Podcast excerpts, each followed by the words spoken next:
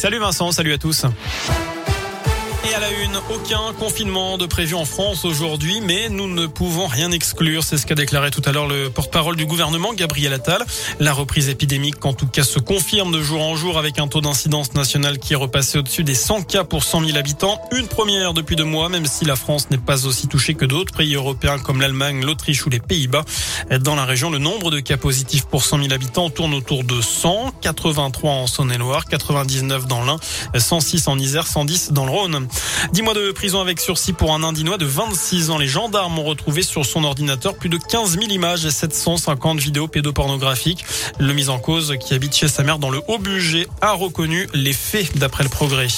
Des perturbations attendues sur les TER demain, journée de grève à l'appel de plusieurs syndicats qui demandent des hausses de salaire. D'après la SNCF, le trafic sera affecté, mais ce sera très variable selon les régions. Les trains longue distance ne sont pas concernés. Vous retrouvez plus d'infos sur notre site internet radioscoop.com. Une nouvelle action coup de poing de Greenpeace ce matin dans la Drôme. Plusieurs activistes antinucléaires ont bloqué un centre de stockage d'où partent des convois transportant l'uranium vers la Russie.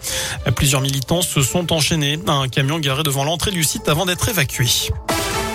On passe au sport du foot, match sans enjeu pour les Bleus. L'équipe de France, déjà qualifiée pour la prochaine Coupe du Monde au Qatar, se déplace à Helsinki ce soir pour défier la Finlande à 20h45.